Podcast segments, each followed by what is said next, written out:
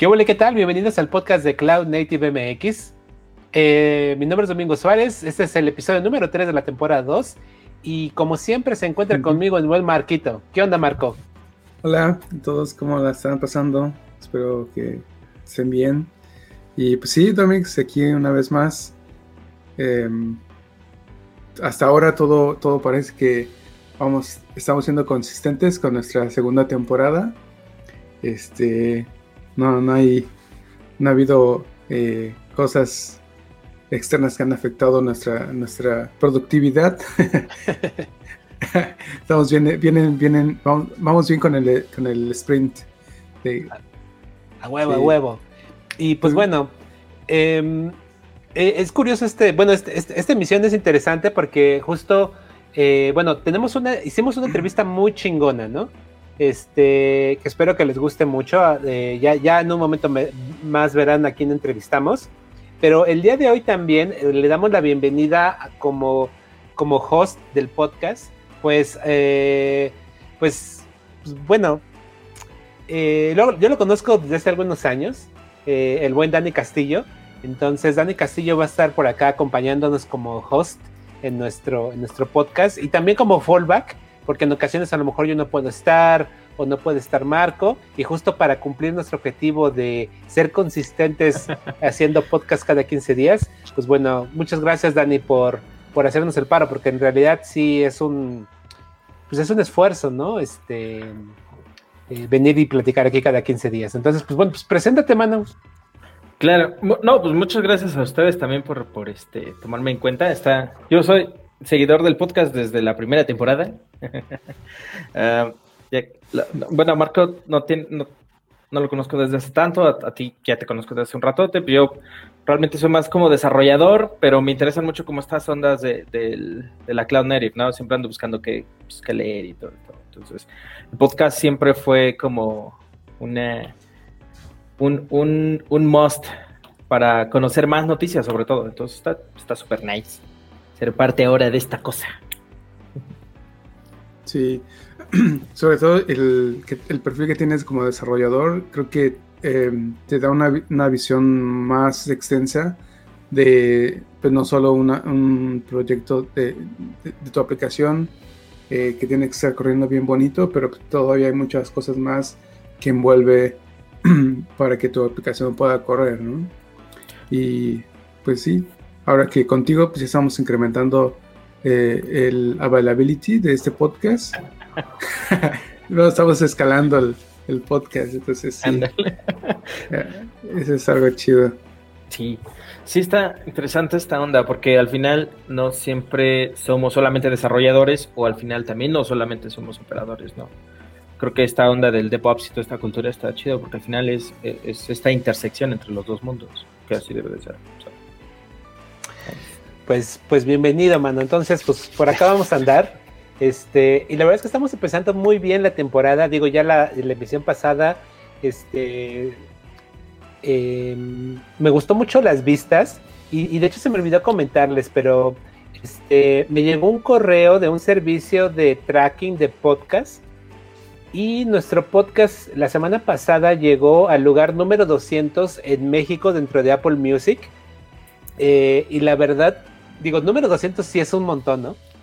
Pero considerando que los podcasts de tecnología en México son de prosumers, o sea, de güeyes que reseñan teléfonos así Android, iOS y de aplicaciones y de, y de, pues sí, de consumo, ¿no? Tecnología de consumo.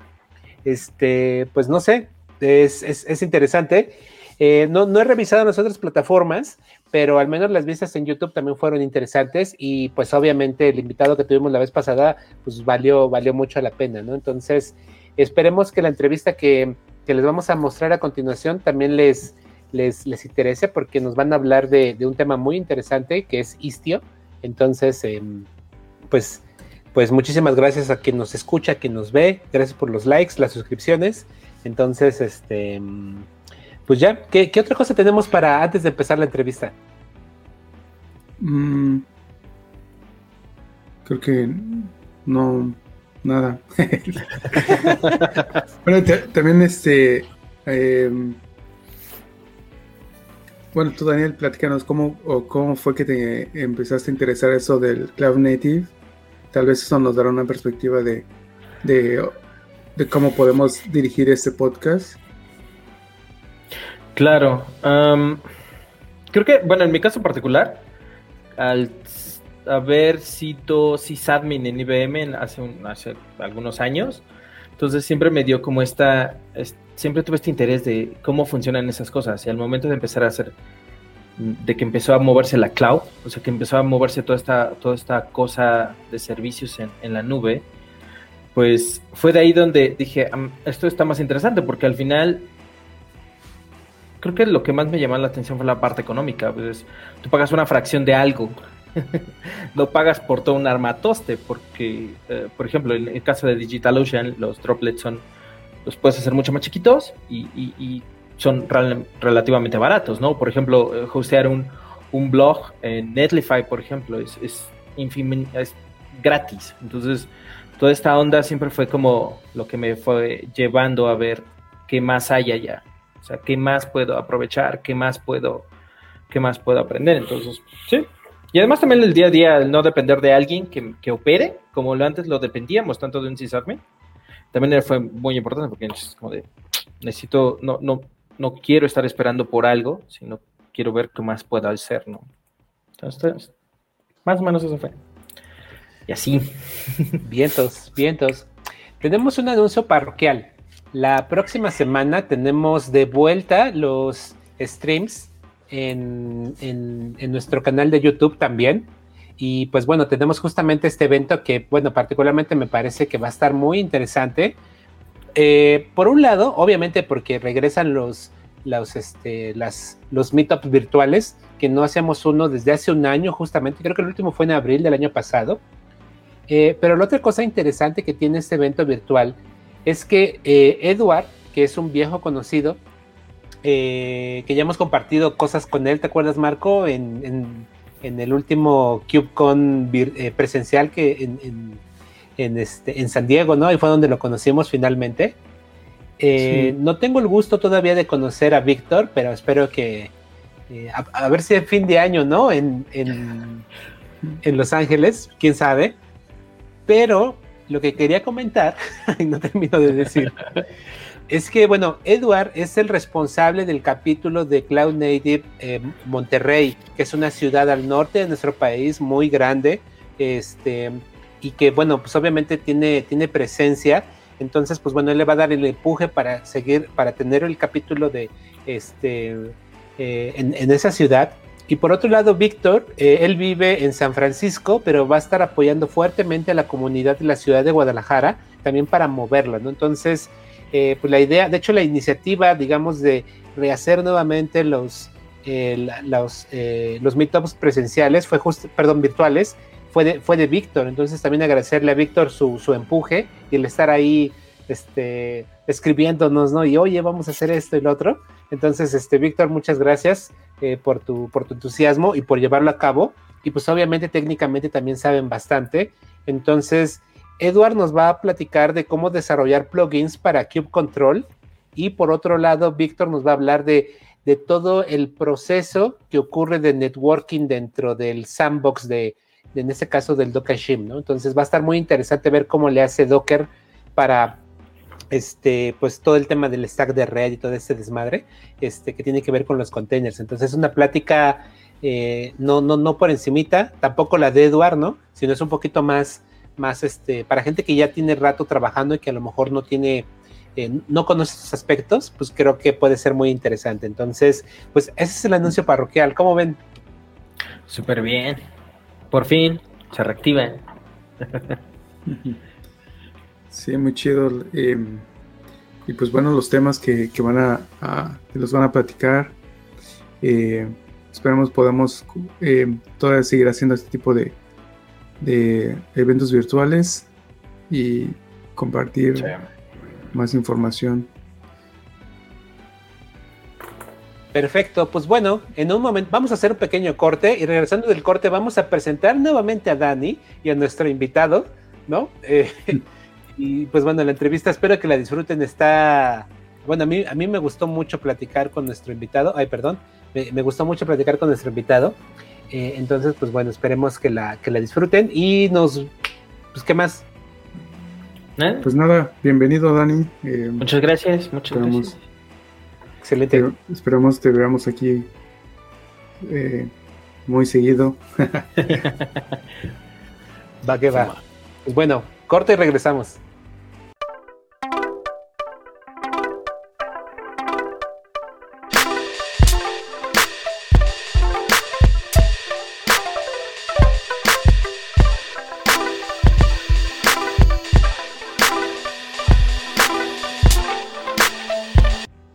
Hola, ¿qué tal? Bienvenidos al podcast de Cloud Native MX. Mi nombre es Domingo Suárez y como, como siempre se encuentra conmigo el buen...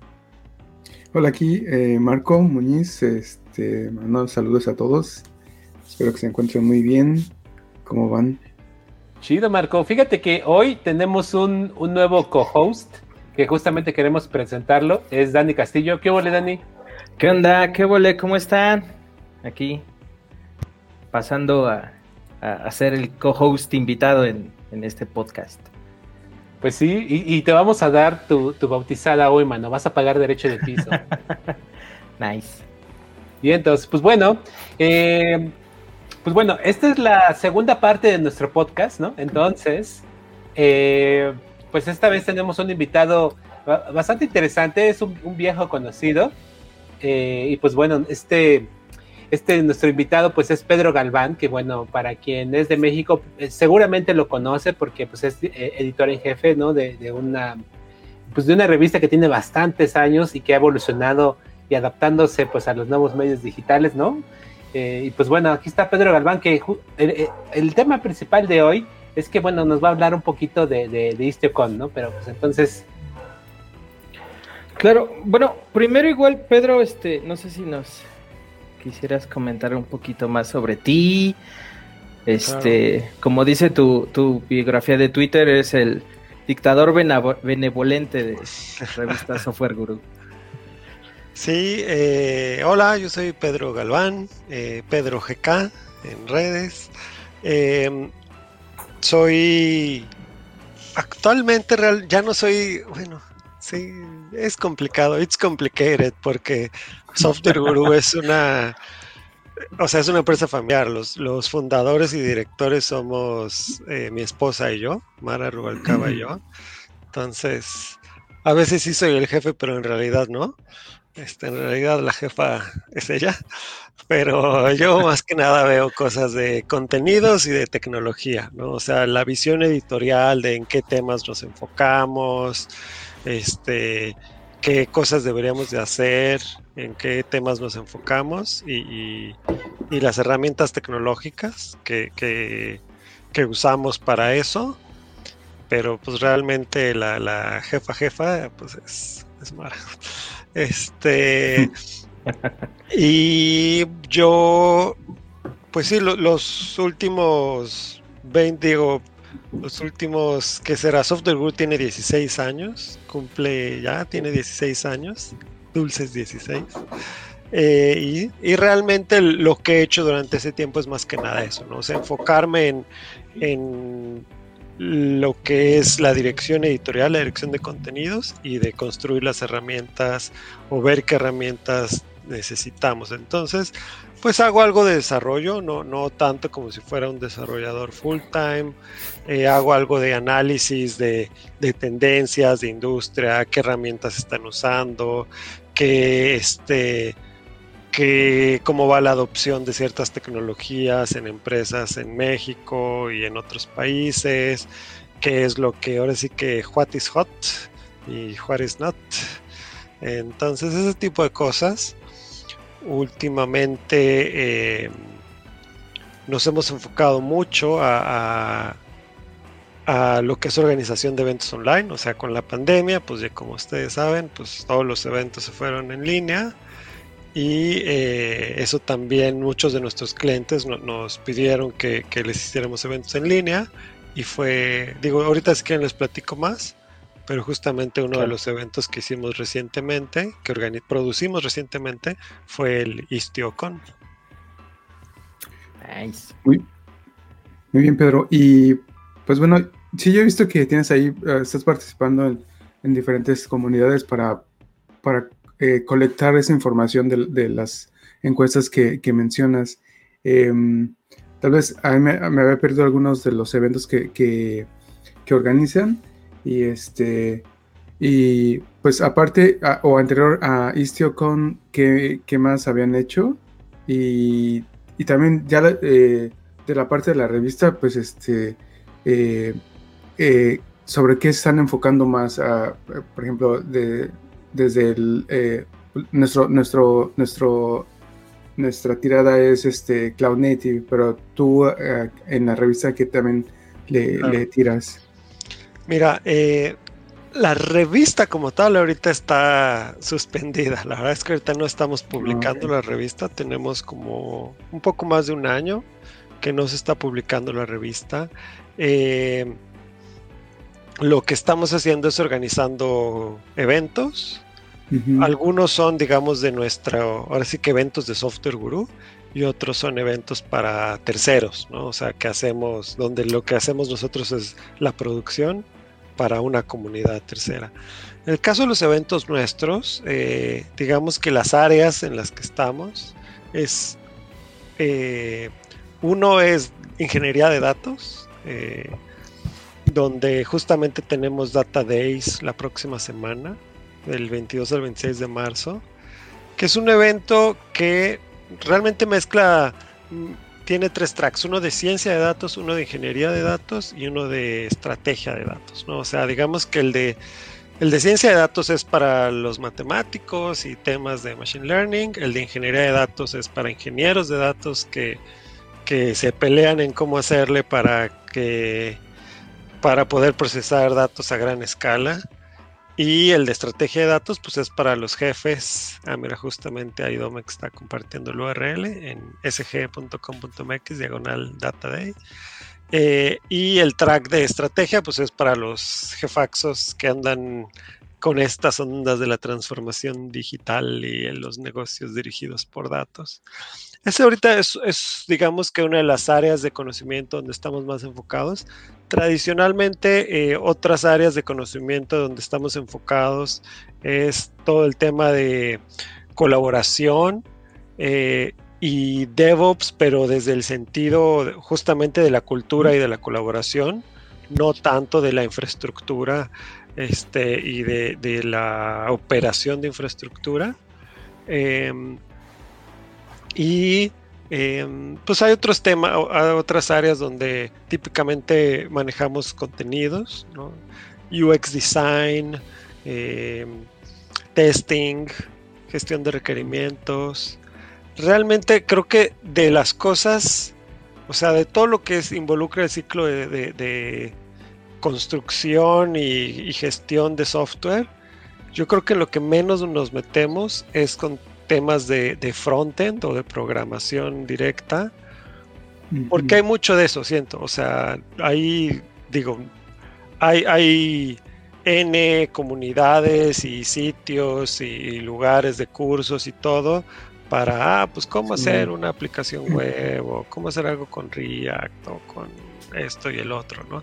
Entonces ahí casi no nos metemos ahí más bien nos metemos como que en todo lo demás, te digo, desde cómo definir un proyecto, cómo gestionarlo, como eh, la parte de ingeniería de datos, que pues no hay casi en, habla hispana, casi no hay contenidos de ingeniería de datos, y testing, que tampoco hay contenidos. Una de las cosas que siempre he buscado y, es difícil conseguir en, en, Latinoamérica es casos de estudio de arquitectura, o sea, de de cómo una empresa define una arquitectura compleja para desde para su infraestructura o para una familia de aplicaciones. ¿no? Es algo que en, países de habla hispana es, es, difícil conseguir que suelten de eso. Este, pero es una de nuestras áreas de interés. ¿no? Eh, entonces sí, pues ahí andamos en las cosas. Hemos estado, la verdad es que en, temas de eh, Cloud Native, justamente hace, ¿hace cuánto habrá sido Domix? Hicimos un congreso hace el SG Next que eh, justamente el, uno de los temas era Cloud Native hace como cinco años, yo creo. Este, digo, veíamos venir esto, sentimos que la adopción en Latinoamérica ha sido lenta. Si la parte de cloud ha sido lenta, creo que la de Cloud Native, ustedes me dirán, pero ha sido todavía más lenta. O sea, eh, pero bueno, eh, es algo que se necesita, ¿no? Y es algo que, por ejemplo, ahorita que nosotros estuvimos con IstioCon, pues sí ves las cosas que están haciendo otras empresas en otros países y dices, ¿qué pasa? Y ves que nosotros no podemos echar a andar una aplicación de vacunas porque se cae. Este, entonces, pues sí. Sí, qué, triste, pero es una, una gran verdad, ¿no? Este, que bueno, digo, no, eh, hay, hay, un montón de cosas muy interesantes en la industria que, se pueden hacer, pero, pero sí, eh, algo pasa interesante en nuestra región, ¿no? Este, que algunas cosas se mueven bastante lentos o nos cuesta trabajo compartir, ¿no? Entonces, este, bueno, por eso creo que es muy, muy interesante eh, hablar esta vez contigo, porque justamente este, pues bueno, conoces muy bien la industria porque trabajaste bastantes años, ¿no? Este, en, la industria y después decidiste hacer el cambio al tema de medios eh, y ahora pues estás, este, pues organizando eventos, ¿no? Este, eh, que, en este caso debido, bueno, un poquito a, lo de la pandemia, pues bueno, eventos de alcance pues bastante internacional, ¿no? Entonces, este, pues ya con eso entrando en materia, ¿no? De, de, la plática del día de hoy de, de, Istiocon, ¿no? Si nos puedes platicar un poquito eh, qué es Istiocon. Istiocon eh, se realizó del 22 al 26 de febrero y fue el primer congreso de la comunidad de Istio, ¿no? O sea, el primer congreso de, de digamos, de gran alcance, que no era de una comunidad local, sino el Congreso de la Comunidad Global de Istio. Em, y pues tuvo charlas de gente de, pues ahora sí, de conferencistas de todo el mundo.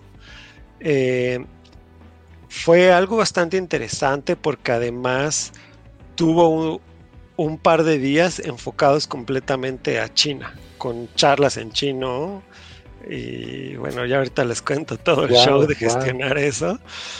Pero eh, sí, o sea, IstioCon fue el primer congreso de la comunidad global de Istio.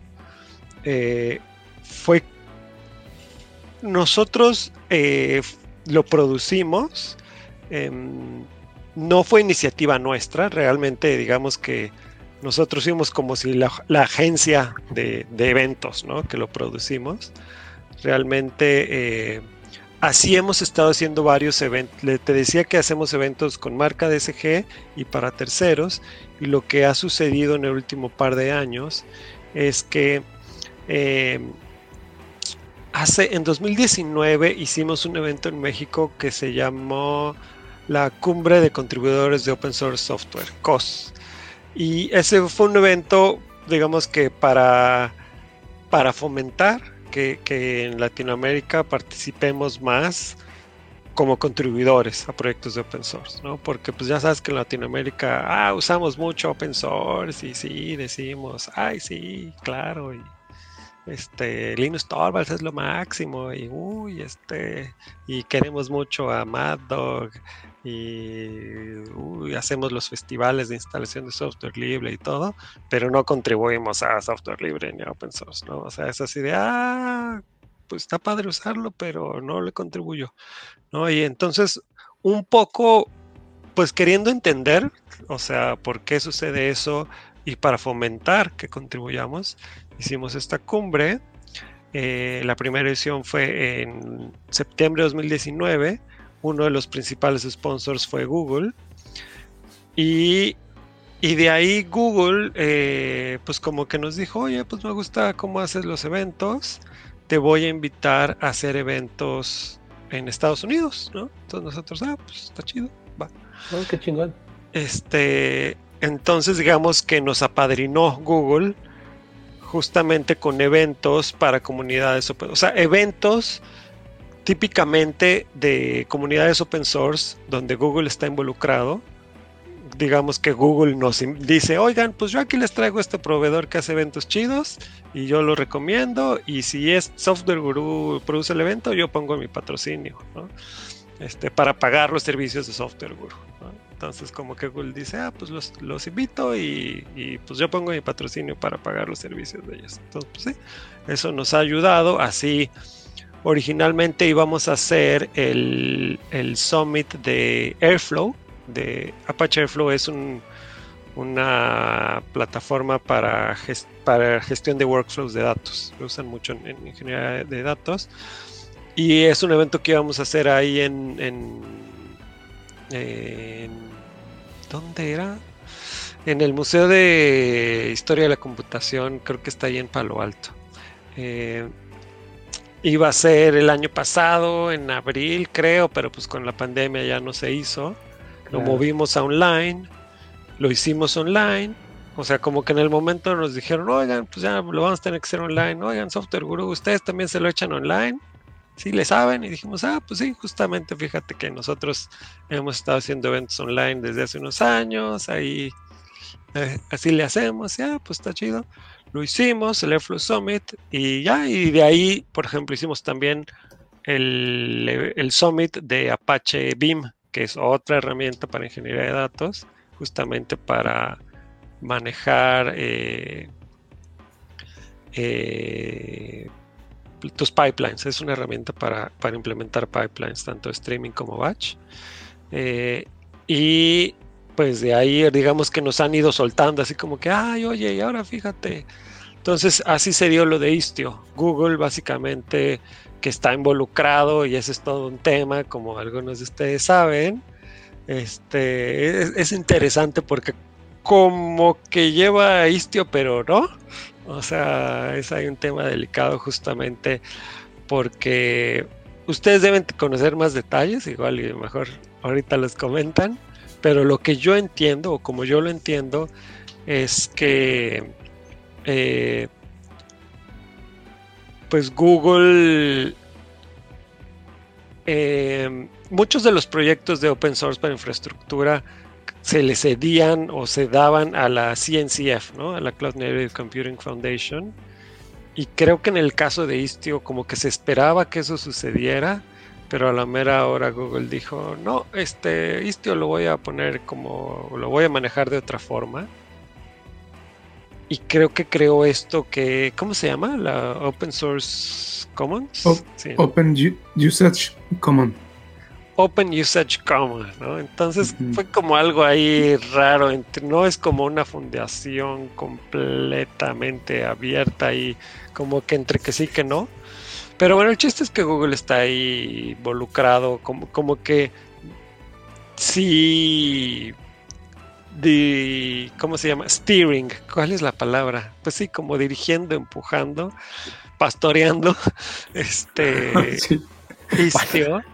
Y justamente para, para IstioCon dije, Google nos invitó, pero pues no era decisión de Google, hay un comité donde están gente de empresas involucradas en el ecosistema de, de Istio, ¿no? O sea, IBM, Red Hat, eh, Solo, solo, solo IO, T-Trade, Tetrate, T-Trade y Aspen Mesh. Como que esos son los que más están ahí, ¿no? O sea, los que pues los que mandan y también es, o sea, me tocó vivir este ejercicio, pues sí, como de Google, como que tratando de decir, ahora sí que no se sabía si hacíamos lo que decía Google o si era por consenso o qué, ¿no? O sea, entonces esa política era un poco curiosa. De, y nosotros un poco estábamos en medio, ¿no? Porque era de, ah, es que esto lo dijo Google, ¿sí lo hacemos o no? ¿Esto sí se tiene que tomar con consenso o porque lo dijo Google ya se hace, ¿no? O sea, desde para invitar a, a quienes invitas para los casos de estudio, ¿no? O sea, para que presenten le damos prioridad a, los clientes de qué empresa, ¿no? entonces sí fue curioso, ¿no? O sea, porque era este balance de, bueno, tenemos que, o sea, la idea era mostrar que, que Istio no está controlado por Google, ¿no? O sea, que Istio pues es global y de comunidad. Este, entonces es mostrar esto pero al mismo tiempo es un hecho que Google tiene mucha influencia en Istio, ¿no?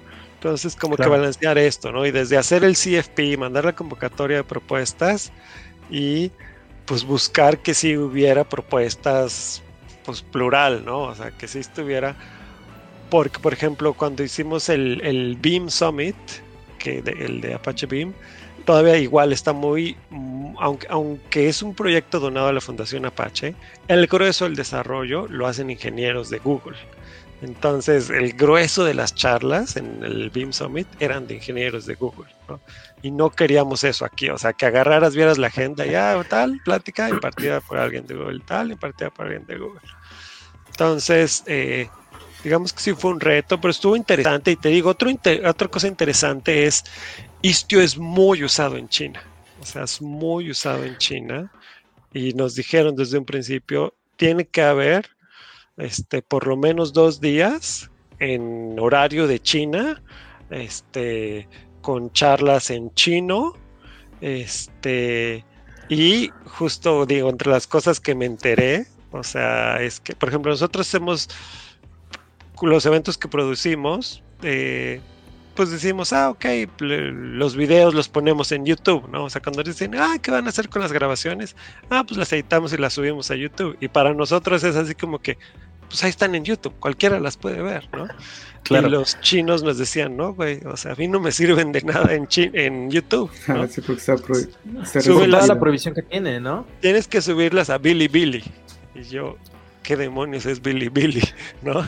Y resulta que Billy es un sitio de compartir, es el sitio para compartir videos que usan en China y donde ponen episodios de anime y donde ponen todo. Pues ahí este, abrimos el canal de Istio para poner los videos para que la audiencia de China pudiera ver esas grabaciones. Este, algo, digo, algo interesante de, lo de IstioCon, pues, y, y me imagino que es la razón por la que, o sea, las empresas que presentaron sí son empresas que, que pues tienen escalas de usuarios gigantescas, ¿no? O sea, Airbnb, eh, Salesforce, Intuit, que Intuit es el, Intuit son los que hacen QuickBooks, pues el sistema de contabilidad más usado en, en Estados Unidos. Este Airbnb, te les digo, Intuit, Salesforce, eh, bancos, un banco ruso, un banco de los líderes rusos, eh, Tencent, o sea, de China, Tencent, Alibaba, eh, Mercari, eh, Rakuten, o sea, Wow. sitios de e-commerce así, con escalas gigantescas, pues son los que están usando Istio, ¿no? Y, y yo siento que, digo, pasando un poco a Latinoamérica, una de las cosas que, que, que creo que, a- que complica justamente el tema de Cloud Native en Latinoamérica es que es difícil, o sea, o son pocas las empresas que tienen que lidiar con ese con esa escala, con ese nivel de, escalabilidad, ¿no? O sea, la verdad es que, pues sí, en China agarras, lanzas un servicio y tienes mil millones de usuarios, ¿no? Este, de un jalón, ¿no? Y- y que no tienen otra opción, ¿no? O sea, que además que son como que usuarios cautivos, ¿no? O sea, porque, pues ya saben, ellos tienen su, su aplicación de chat para China, su aplicación de videos para China, su sitio, o sea, su sitio para e-commerce, su todo, ¿no? Entonces, tienes ahí tu audiencia cautiva de más de mil millones de, de personas. ¿Cuántos son ahora? ¿Como 1500? No sé. Sí, sí, ¿eh? como 1400, algo así. Ajá. Entonces ellos como que desde un principio tienen que pensar en esa escala, ¿no? Nosotros, a pesar de que en Latinoamérica seamos, no sé cuántos somos, como 350 millones, pero estamos Más. todavía muy segmentados, ¿no? O sea, es difícil. Yo creo que Mercado Libre y hay pocos que realmente tienen una escala de, de Latinoamérica. La mayoría de los sitios y servicios son muy locales, ¿no? Entonces, pues sí, tienen, no sé, hablan, están hablando, tienen usuarios, millones de usuarios, en lugar de centenas de millones de usuarios, ¿no? Entonces es difícil que, que no hay mucho expertise de tener que lidiar con eso, ¿no? O sea, y los que lo tienen no lo comparten, ¿no? O sea, las aerolíneas o los sitios de retail que pues no comparten cómo le hacen para lidiar con el buen fin, ¿no? Este, o, o, como lo hacen, pues es pagándole más, ahora sí que poniéndole más aguacate a los servidores y ya, ¿no? Poniendo más hardware, pero realmente, este, entonces eso siento que esas oportunidades se pierden para realmente ampliar como que, o sea, esto del cloud native, como que muchos dicen, ah, pues, pues no, ¿no? O sea, con mi VPS el hago, ¿no? Este, con mi VPS de 8 GB aguanta. Este, no, hay tanto esa necesidad. Te digo que siento que son como muy puntuales las empresas. Te digo, para mí es las aerolíneas y los de retail quienes tienen, quienes más podrían enfrentar estos niveles de uso y son muy cerradas, tanto las de retail como las aerolíneas son muy, no, pues yo le hago así y, no te voy a decir cómo porque es información competitiva. Y no se diga al gobierno, ¿no? O sea, justo lo mencionaste, ¿no? Mi vacuna, ¿no? Lo de mi vacuna, ¿no? El gobierno, por no querer o no saber, pues igual tampoco comparten. Es una lástima porque, pues sí, serían los primeros que, justamente ahora que hicimos el con me enteré, vi lo de. Me enteré de un proyecto, el de rancherfederal.com, no sé si lo ubican. Y me corrió, ¿cómo se dice? la envidia, porque se ve bien padre. Este, para quienes, igual y ahorita enfócalo, este, Domix, compártelo. Eh, es Rancher Federal es una iniciativa justamente para para impulsar que el gobierno federal, o sea, es una iniciativa para dar soporte a las dependencias de gobierno federal para que usen Cloud Native, ¿no? Entonces, este, soportan como distribuciones, empezaron con Rancher y este, pero pues han ido metiendo más cosas, eh, justamente para mm, ayudar a que el gobierno federal, a que dependencias del gobierno federal americano este, use tecnologías cloud native. Eh, hay un video en, los videos de IstioCon. Si ustedes van al sitio de IstioCon, ahí van a ver una sección que dice Sessions. Y si no compartimos el URL, aquí lo pegamos cuando compartamos este video. Eh, van a ver que hay una charla de alguien de Rancher Federal donde platica justamente lo que están haciendo. Y pues sí, está súper padre, sí me da ritearte envidia. Claro, porque una de las cosas, como, como mencionabas, ¿no? De, las empresas de retail o las grandes empresas que están como dentro de la zona, no comparten su conocimiento y no se diga el gobierno, ¿no? O sea, el gobierno creo que las empresas privadas tienen años de atraso, el gobierno, sobre todo el mexicano, tiene varios años más de atraso, ¿no? Tecnológico, entonces es algo complicado. Sí. Pero bueno, así estuvo lo del IstioCon. Los invito a que, a que chequen las sesiones. Hoy todas las grabaciones están disponibles y la gran mayoría de los slides. Eh, hay de todos los niveles. Para quienes apenas le están entrando o quieren entender un poco de qué es un Service Mesh, por ejemplo. Hay una charla de Christian Posta que se llama I will sketch a service mesh. A ver, déjenme ver cómo se llama. I want to este, sketch a mesh I want To, I want to sketch a mesh for you. Que es así como con dibujitos, una explicación de, ah, mira, esto es un mesh y sirve para esto. Y con dibujitos y diagramas está, digo, para como introducción está bastante buena. Eh, hay algunas ya así como de temas súper densos. La verdad yo no entendía muchas de las cosas. O sea, ya cuando entraban en temas de este Envoy, filtros de Envoy y, Mutual TLS y eh, temas que yo hacía clules, ¿no? La verdad. Ahora sí que de las cosas que se me pegaron pues era, era la, fuerte apuesta que le están haciendo en Istio a, a WASM, a WebAssembly. Este, y de hecho creo que solo IO como que es de los que ahí andan ahí más involucrados. Entonces, eh, todo lo de WebAssembly. Eh, y justamente me tocó hacerla entre las peripecias que hicimos por este tema de, que teníamos las charlas en chino, eh, aunque la mayoría de las charlas que dimos en el track de China eran, digamos que originales y con conferencistas eh, chinos, hubo dos sesiones, dos keynotes, donde eran un replay. O sea, era la versión, la, charla que se dio en la mañana en el horario de, Américas y Europa, pues repetirla en la noche subtitulada en chino. Y entonces, como,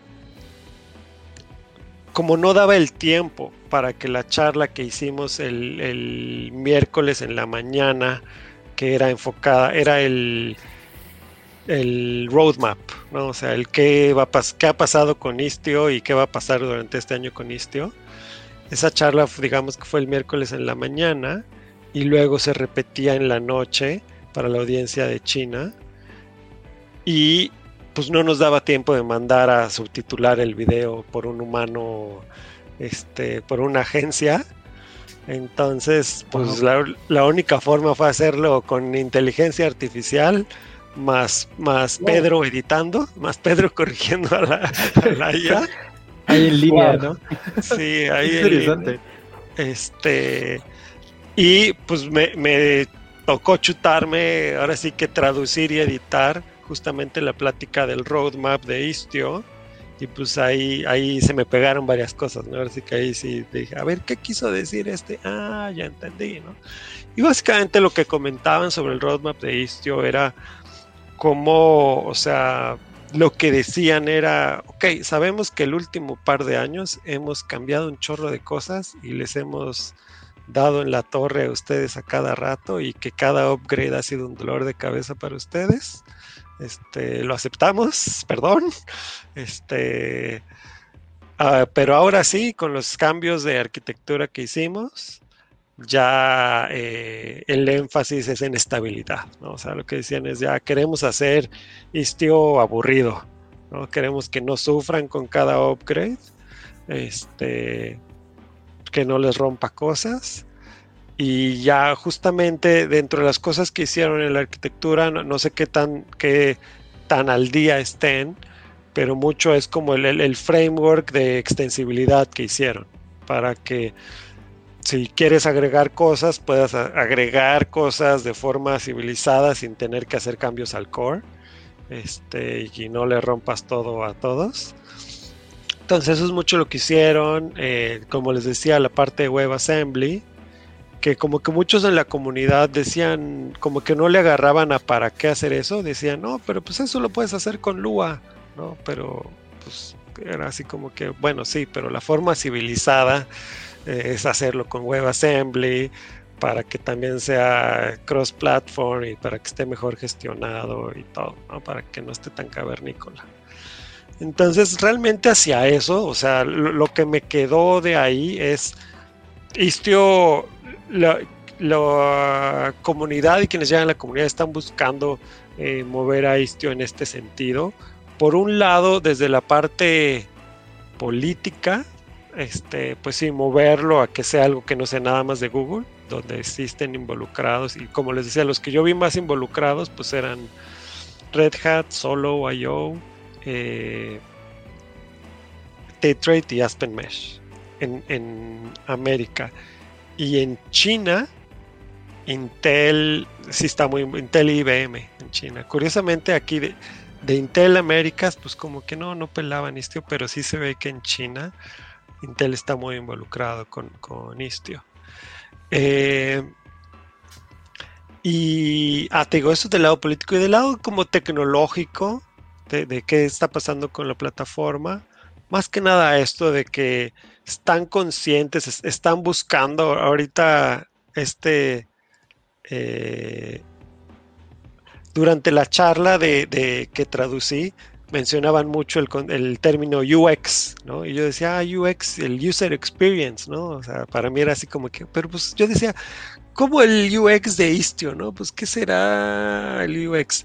Pero no, ellos se refieren al Upgrade Experience, ¿no? O sea, para ellos UX es la experiencia de upgrades. Entonces, que quieren suavizar el upgrade experience de, Istio. Eh, entonces, realmente ese es como el énfasis, ¿no? tal vez no se van, o sea, lo que dijeron es, ok, no nos vamos a mover tan rápido como antes, pero es que ahorita el enfoque es estabilidad. Y, es que durante años se estuvieron moviendo súper rapidísimo, ¿no? Este, entre lo que es Envoy y entre lo que es como, eh, pues ahora sí que integrarlo, ¿no? Al control plane de Istio. Y, creo que obviamente lo que está ayudando, creo yo, mucho es la aparición de otros service meshes, ¿no? Eh, como Linkerd o Consul, ¿no? De, de, de HashiCorp, que está, está muy cabrón, ¿no? Porque creo que hasta ahora la gran dependencia fuerte que tiene Istio, pues es Kubernetes, ¿no?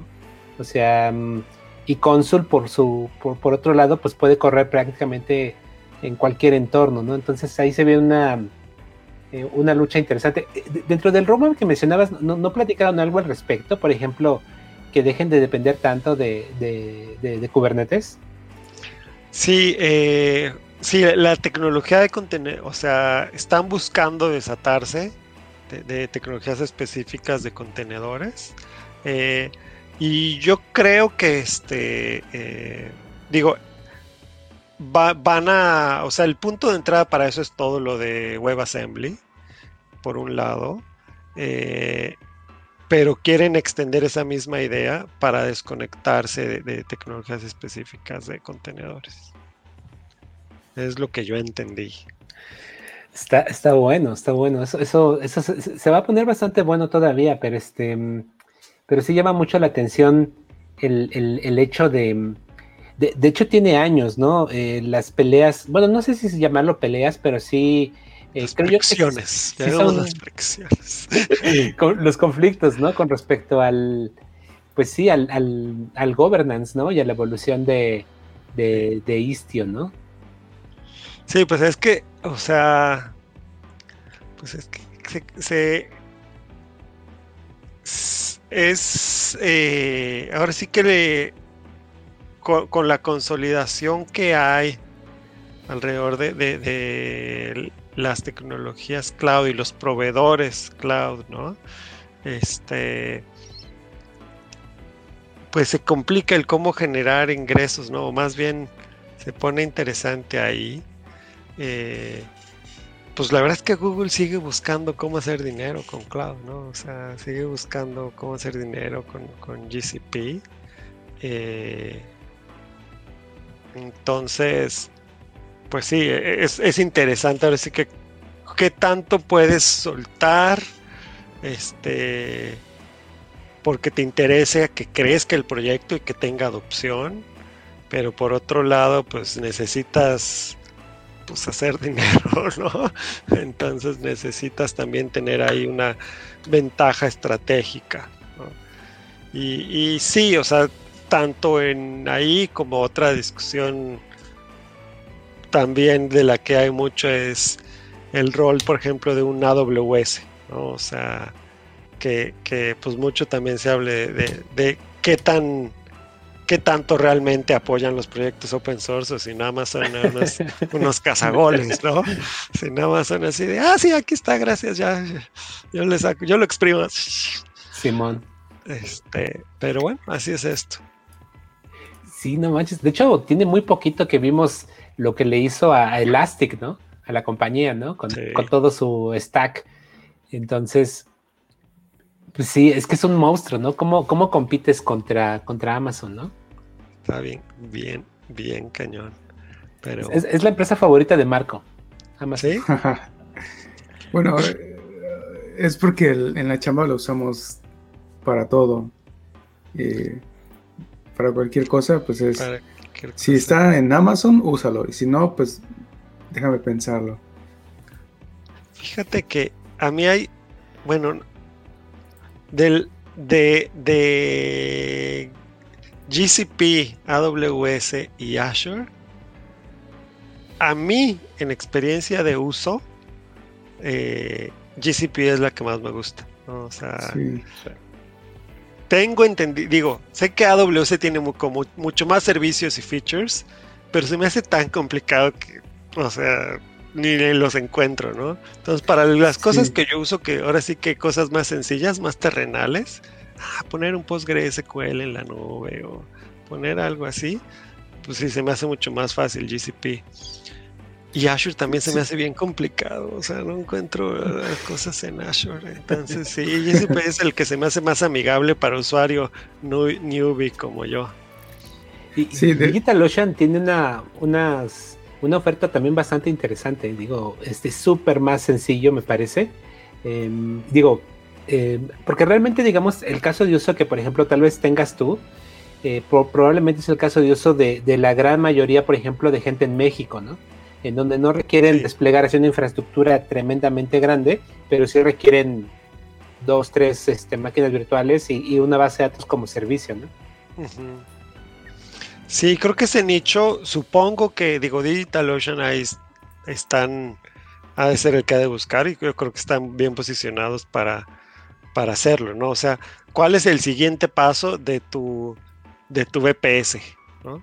Ahora sí que creo que es eso, ¿no? O sea, porque es del, ok, tenía mi, mi shared hosting, ¿no? Tenía mi página web ahí shared hosting. Y luego, ok, no, ya tengo mi VPS. Este, pues supongo que el siguiente paso es, ok, voy a poner mi, base de datos como servicio, managed, con backups y todo. Este, justo nosotros, digo, nosotros en, en SG, este, andamos un poco con eso y siempre tengo este dilema de ¿qué hago, no? O sea, pongo cosas, lo más sencillo para mí es, ah, voy a agregar una base de datos más a nuestro VPS Ingesu, ¿no?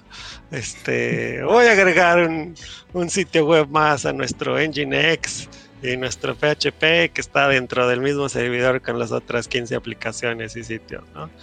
Este, ¿no? Versus, ay, no, a esto sí le voy a crear su propia instancia en la nube porque pues porque quiero manejar la seguridad por separado o su redundancia por separado.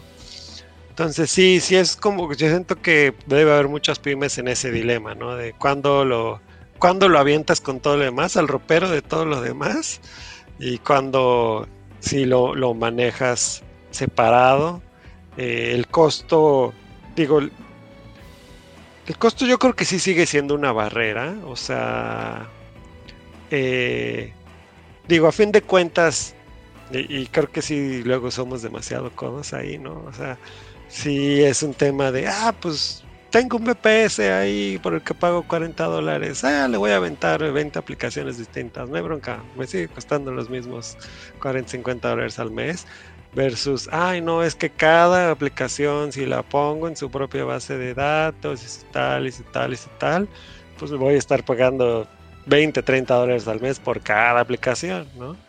Este, y pues sí, sí se, se va juntando, ¿no? Y luego cuando haces tus pruebas en tus servidores en la nube y se te olvidan prendidos y te enteras hasta que, hasta que llega la cuenta y la madre se me olvidó pagar el servicio. Y sí, así sucede, así nos ha sucedido a todos. Sí, sí, sí, es, es, la es el checklist antes de irte a dormir, ¿no? Así, a ver, ¿no? Este, ya estás acostado y no se me olvida pagar algo hoy. Sí, las instancias. Al día siguiente te levantas con la tarjeta sobregirada. Sí, sí, sí sucede. Este, oye, y bueno, después de, de haber logrado como este evento de IstioConf, Ah, ¿Cuáles son los siguientes eventos que traen en puerta o cuáles son los que estás más o menos planeando o más o menos scouteando a ver cuál claro. está chido y todo eso, así como relacionados a la cloud? Nosotros, una de las cosas que estamos haciendo y que no hemos, la verdad es que apenas estamos armando y espero poder darles noticias como más en serio próximamente. Eh, estamos apoyando a un grupo de comunidades open source justamente para hacer sus meetups online. Entre ellas está Istio, está eh, CDAP, no sé si ubiquen CDAP, CDAP. Mm, este es para Data Lake Management. Este eh, Apache Airflow, Apache Beam. O sea, tenemos relación como con 5 o 6 comunidades open source tanto el espacio de Cloud Native como el espacio de, data, de data Engineering, donde eh, justamente queremos ponerlas como en todas en un sitio, que en un mismo lugar puedas ver todos los meetups, los videos, cuándo es la siguiente charla y todo esto. Eh, solo estamos echando a andar. Todavía no tiene un nombre, entonces todavía no les puedo dar un URL. Este, pero en cuanto tenga les aviso.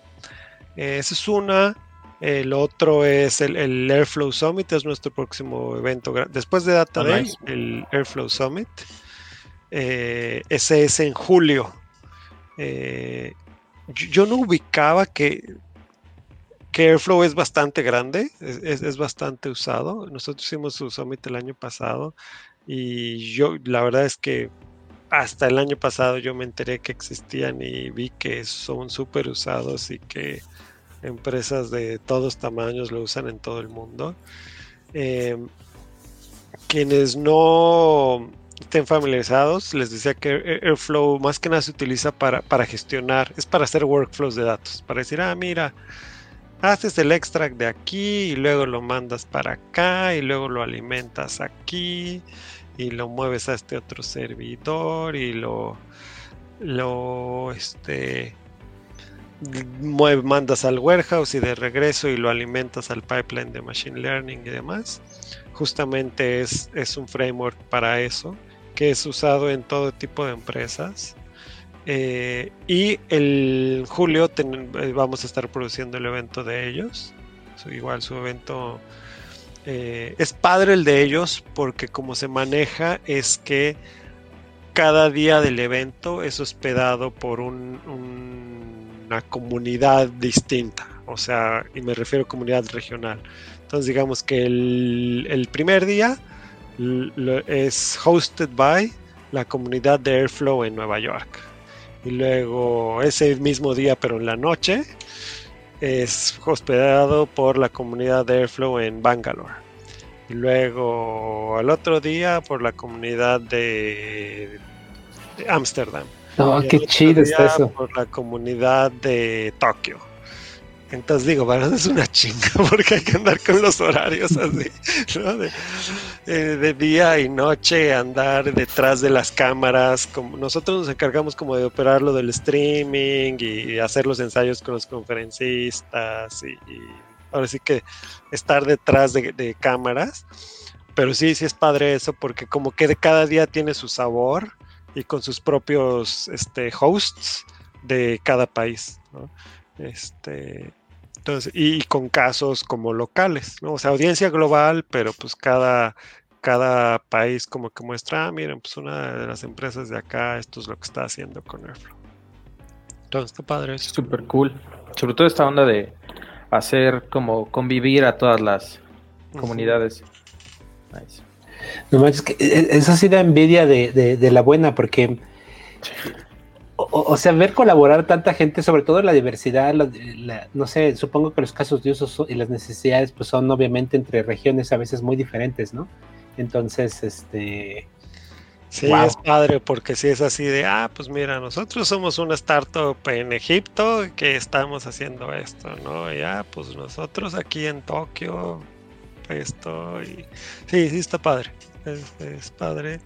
Entonces, bueno, eso es en julio. Los invito ahí a, aunque no le sepan mucho de la ingeniería de datos, y si andan buscando qué hacer, les recomiendo entrarle a la ingeniería de datos. Ahí hay bastante oportunidad, creo yo. Este, creo que tanto, tanto en Cloud Native como en Data Engineering hay mucha oportunidad. Este, ya dejen de hacer cosas con React y Node y cosas de esas y pónganse a hacer Cloud Native e ingeniería de datos porque hay, hay mucho trabajo y bien pagado y proyectos súper interesantes. O sea, cosas súper chonchas. Excelente, excelente. Em, ha, estado muy, muy interesante la plática. Digo, ya, ya, nos platicaste de primera mano pues muchas de las cosas que, bueno, yo tenía curiosidad de ver qué onda con, con el evento con IstiaCon. Eh, y también yo me enteré de, Rancher Federal porque vi un tweet que pusiste justo. Entonces, sí, sí, sí. No, es que yo cuando vi eso, porque fue así como los últimos que entraron, así de que, de hecho fue una plática que nos cambiaron. O sea, que así de ah, una semana antes del evento me dijeron, oye, esta ya que estaba agendada ya no va a ser, ahora va a ser esta otra. ¿no? Entonces yo agarré, vi, a ver, pues, ¿qué es eso de Rancher Federal? Y dije, ay, güey, qué chido está. Entonces sí, este, bueno, e-, es interesante, te digo, ahí ver lo que hacen. Lo que me sigue dando, te digo, mucha envidia es como esto de que, o sea, incluso empresas, digamos, sangronzonas, por ejemplo, Airbnb son sangronzones, pero sí comparten, ¿no? O sea, son sangronzones en cuanto a que si quieres que den una charla, pues necesitan un procedimiento como medio largo y quisquilloso para que a ellos los autoricen a hablar en un evento. Y hay cosas como, ah, bueno, pues sí voy a dar la charla, pero no puedo compartir mis slides. O la grabación no la pueden poner en YouTube. O no puede haber QA, no puede haber preguntas en vivo porque no estoy autorizado para recibir preguntas en vivo, ¿no? hay cositas así, pero eh, pero sigue a la mera hora, o sea, si siguen el procedimiento y todo, sí comparten, ¿no? o sea, sí dicen, miren, o sea, nosotros traemos esta bronca, este, y le estamos haciendo así, y estamos generando este componente, y pues ahí ya sabes, llega la presión de la comunidad de, oye, ¿y eso que están haciendo también lo van a subir upstream como open source? Ok, ah, bueno, pues igual y sí, ¿no? Y qué, ¿no? Pero, y eso es difícil verlo en Latinoamérica, ¿no? O sea, ver empresas que compartan cómo lo están haciendo y que suban upstream, este, open source, algunas de las cosas que están haciendo. Este, y sí, eso sí me da envidia, la verdad. Y espero que podamos hacer algo para, para cambiar eso.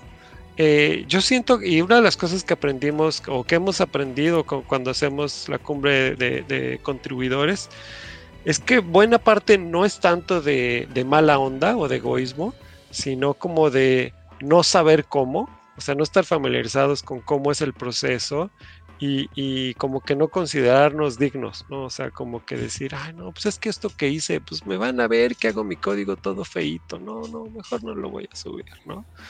O este, o si comparto aquí cómo está nuestra arquitectura, igual me, me le van a hacer el feo, se van a burlar de ella, ¿no? me van a ver los chones. Entonces, este, pues ojalá y, podamos eh, revertir eso un poco, ¿no? Me invito a ustedes a que consigan que empresas también compartan un poco de, cómo hacen las cosas y sus, sus lecciones aprendidas con Cloud Native. Sí, estamos, estamos en eso, pero sí, el, Luego a veces es difícil, por ejemplo, comunicar ideas dentro de la misma empresa, ¿no? Este, por ejemplo, el tema de Istio, este, me ha costado, ¿no? Y, pero pues bueno, se, hace lo, se hace lo que se puede. Em, y pues sí, yo, yo creo que, em, pues bueno, a veces como que poder utilizar a veces ese, tipo de tecnologías, desgraciadamente en nuestra religión eh, hasta se considera un privilegio, no debería, ¿no? Este, pero ojalá podamos de alguna manera u otra, justo la idea de este, de este, de este podcast, ¿no? De por ejemplo platicar con gente que, que le sabe y que comparta y que vea que, que como tú decías, ¿no? El, tema de que a veces pensamos que no somos dignos o capaces, realmente sí, ¿no? Este, la semana pasada, bueno, hace, en la emisión pasada hablábamos con, con un mexicano que trabaja en Rackspace y nos platicó incluso un proyecto que está haciendo para ayudar a más desarrolladores a que lo hagan, ¿no? Entonces, em, pues ha sido un, gusto platicar contigo de este tema. Eh, y pues bueno, no sé, no sé, este, para ir, para ir cerrando, Dani, Marco, algo más que quieran, aprovechen que tenemos por aquí a, que se deja ver a buen este Pedro. Al buen Pedro. Este... Pues no, de mi, de mi parte. Sí. Creo que las preguntas que tenía, pues ya las cubrió con, con la chela que, nos dio. No los dejé hablar, pero me eché todos los temas ahora que lo pienso, ¿verdad? Sí, estuvo interesante. y no los dejé hablar, perdón. pues es la idea que hables tú, mano. Entonces estuvo, estuvo chido. Eh, a ver, ¿qué más? ¿Qué más? No lo sé. Oye, lo del COS, ¿cuándo, ¿cuándo va a ser el próximo? Bueno, digo, si es que va a haber. Sí, sí, sí. Eh, típicamente lo hacemos en septiembre, octubre. Bueno, la primera sesión la hicimos en septiembre de 2019. El año pasado lo hicimos en octubre justamente para juntarlo con, con el Hacktoberfest. Este, mm. pues para sumar ahí de que también las ¿También contribuciones que hagas, no dimos, más bien ahí, este, ahora sí que nos listamos como con los de este DigitalOcean para que lo que las contribuciones que hicieras ahí en los proyectos de acá, este te mandaran tu playera, los de DigitalOcean. O sea, no las dimos nosotros directamente, sino que ahí los lo que hacías contaba a los puntos de lo de DigitalOcean. Entonces sí, eh, este año estamos buscando repetirlo en, en octubre el COS es una iniciativa que realmente no es de Software Guru, es una iniciativa de Awesome, Open Source México. Este Erix Paredes y eh, ¿quiénes más están ahí? Manuel Jaro. Eh, ahí si le das ahí no sale equipo o team o algo así. Demonios. Bueno, este eh, se me van a colgar, se me olvidaron los nombres de, de algunos. Está Gris Cuevas. Eh, ahí está quien organiza. Gris, Arián, Chuy, Erix, eh, Manuel. Em, realmente ellos son como los de la iniciativa. Eh, y Software Guru, pues entre que pues también apoya, sponsorea y produce cosas. Entonces estamos buscando hacerlo en octubre. Estamos buscando que no sea algo como nada más de ah, pues fue el evento y ya, sino, eh, por ejemplo, una de las cosas que hicimos el año pasado y queremos hacer, pero mejor, porque no lo hicimos tan bien, es eh, generar guías de contribución a cada proyecto en español, pero las digo, las hicimos el año pasado, pero no hemos conseguido que se suban upstream, o sea, que las que las incluyan en sus guías de contribución los distintos proyectos, ¿no?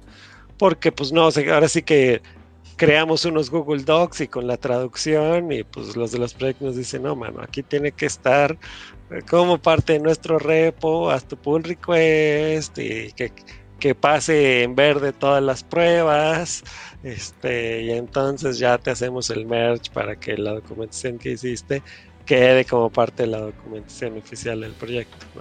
Entonces sí, andamos en eso para lograr tener justamente para que cuando sea el COS ya tengamos documentación de, cómo contribuir a distintos proyectos open source en español como parte oficial de la documentación.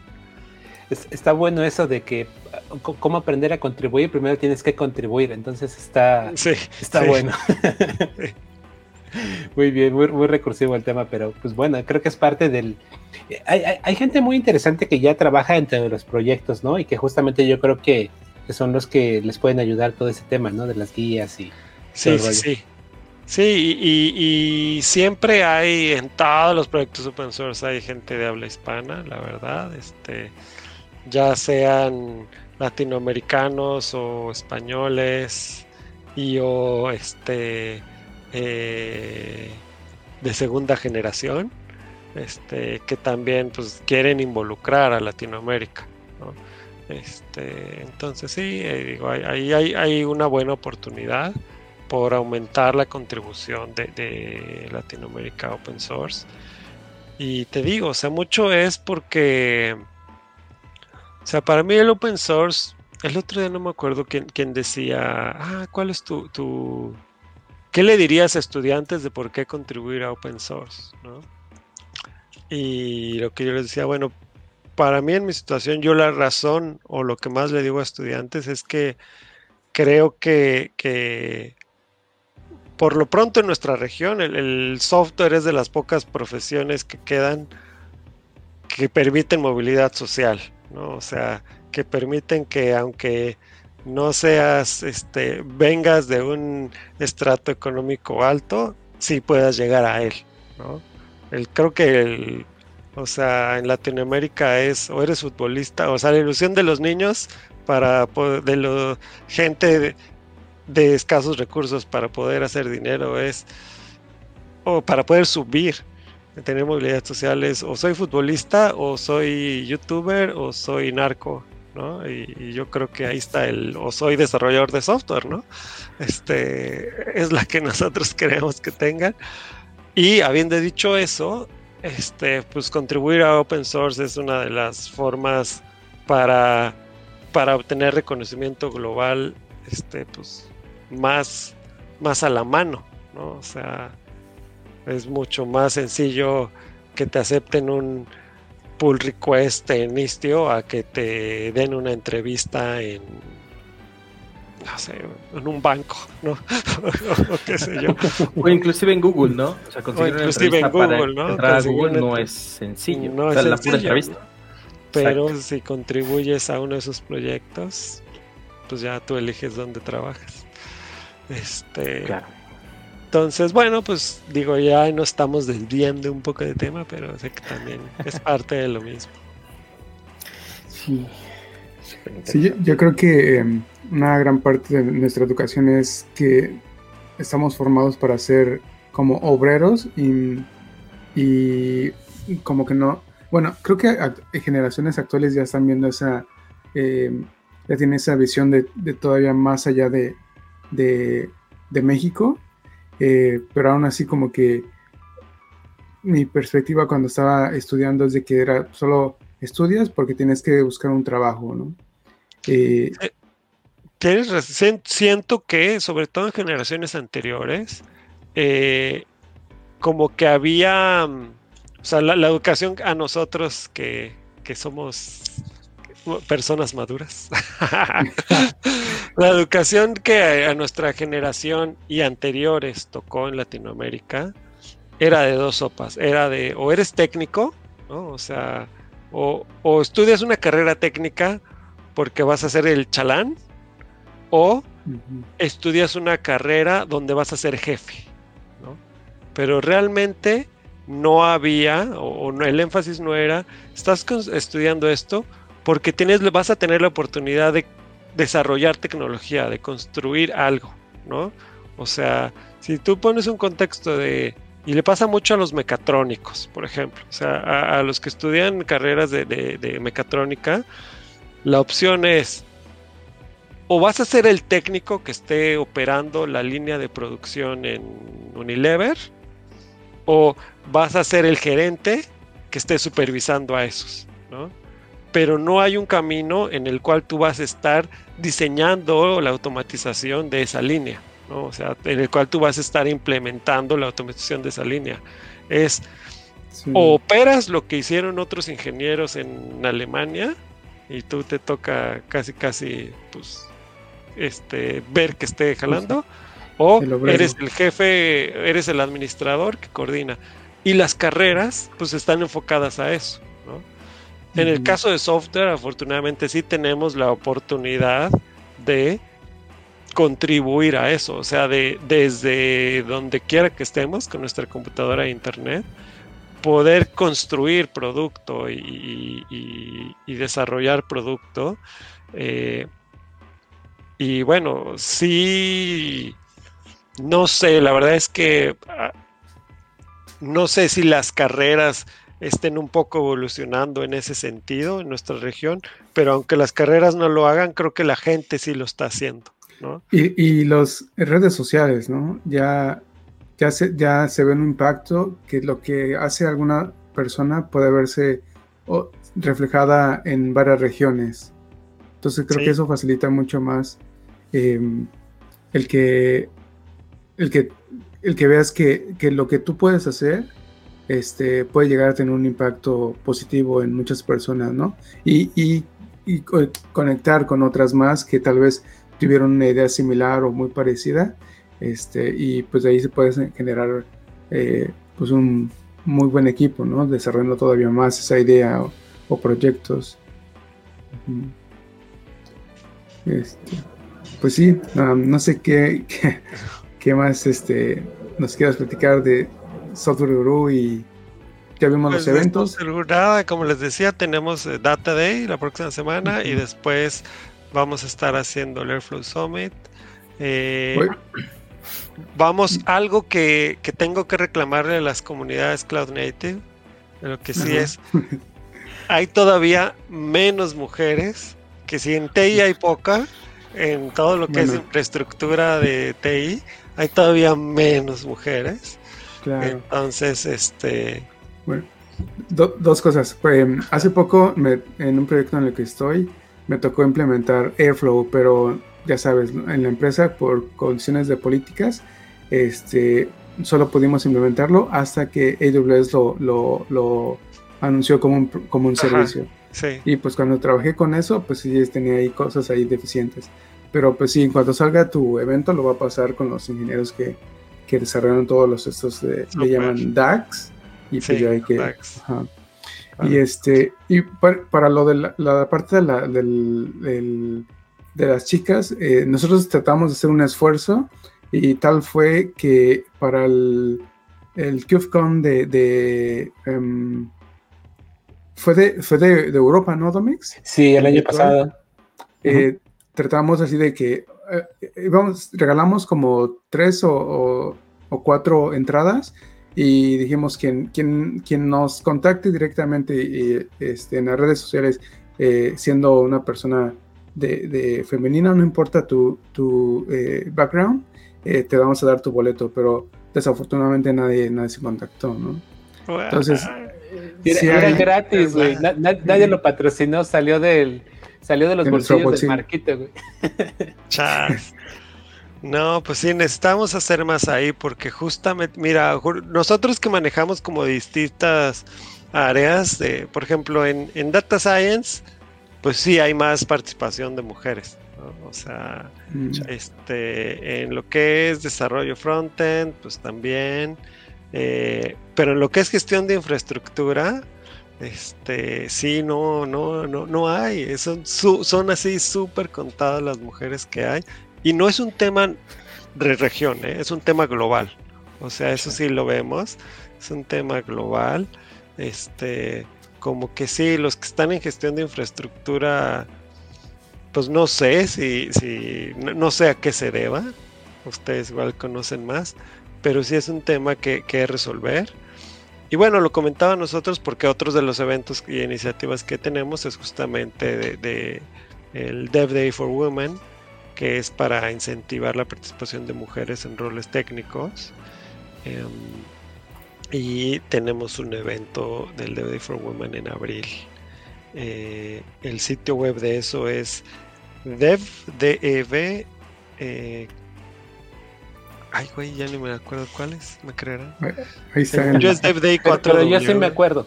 Ah, muy bien. DevDay4w.com.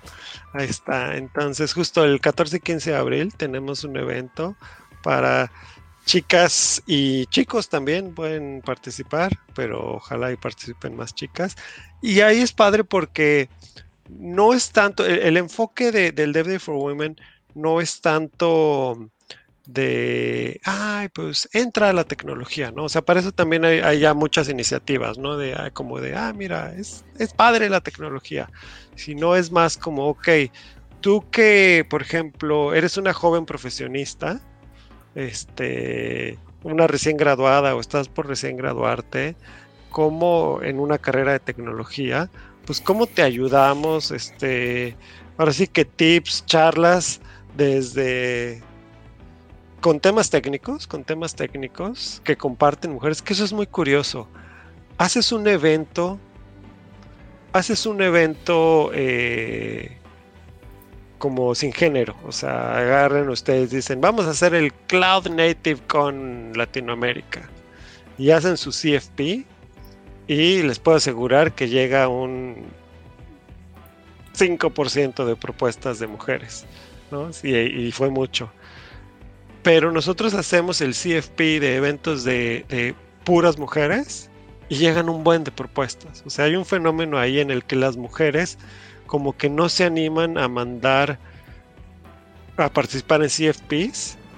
Eh, o sea, tienen, se animan mucho a participar en CFPs donde en eventos de mujeres, pero en eventos que no son de mujeres casi no se animan. O sea, Y ahí pues yo creo que es de los dos lados, ¿no? O sea, tanto, tanto ellas que no se animen y nosotros que estamos haciendo para, para que no se animen, ¿no? O sea, ¿por qué es que no se animan a participar en eventos donde, donde hay hombres? Pero bueno, eh, les decía, eh, en, el Level for Women, tanto hay charlas técnicas, pero también es interesante porque hay charlas como de, de profesionistas, este, tanto empresarias como profesionistas, un poco con tips para, para chicas nuevas que están empezando en, roles de tecnología, desde, no sé, cómo, cómo conseguir crecer profesionalmente, cómo negociar tu sueldo, cómo lidiar con situaciones de acoso,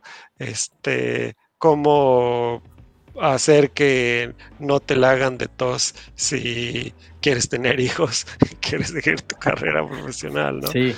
Entonces, este, pues ahí invito a, todos a que también se den una vuelta al Dev Day for Women. Y de ahí en fuera, pues nada, este SG, nosotros estamos, nuestra cuenta es en redes sociales, si nos buscan como Software Guru, ahí nos encontrarán. Qué chido. Bueno, Pedro, pues muchas gracias. a em, ustedes, gracias por el tiempo. Estamos en contacto. Como les decía, eh, específicamente de Cloud Native, pues dense una vuelta al sitio de IstioCon. Ahí están todas las grabaciones ya y las presentaciones. Hay charlas de todos los niveles. Hay unas grabaciones de talleres eh, de dos horas. Este, hay un taller de multicluster hay un taller de cómo usar, este, hacer cosas con Kiali, un cookbook de, con Kiali, mm. que yo no lo conocía y que está bastante amigable. Eh, hacer cosas con Kiali. Y entonces les digo, hay para todos los niveles. Y eh, si son usuarios de Istio o si han jugado con Istio un poco, eh, pues lo que les puedo decir es, pues se va a estabilizar. O si, o si votar, si mandaron el acuerdo a Istio porque a cada rato cambiaba y dijeron al diablo con esto, ya, ya se va a estabilizar. Entonces denle otra oportunidad. Eh, y si no, pues bueno, chequen cómo andan, compartan, los invito a que compartan algo de lo que están haciendo. Eh, estamos hambrientos todos en la comunidad de conocer cómo lo están usando. Creo que contenido y guías de Hola Mundo hay, hay bastantes. Lo que queremos es este, casos de, cómo lo usan en sus empresas, ¿no? Y con qué broncas se han enfrentado y cómo las resuelven. Entonces invito a todos a que escriban un post, eh, participen en el Slack de Cloud Native y les pongan un mensaje ahí. Este, a ver si también ustedes salen en este podcast y dan una charla diciendo, ah, miren, nosotros estamos haciendo esto y así estamos manejando este, nuestra arquitectura y lidiando con los picos este, de tráfico que tenemos y todo esto y así manejamos la seguridad y todas las llaves y bla bla bla bla bla todas esas problemáticas con las que se lidia.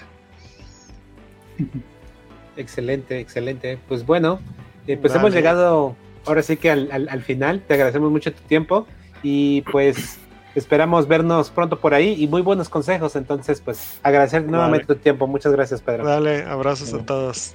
Muchas gracias, bro. Muchas gracias.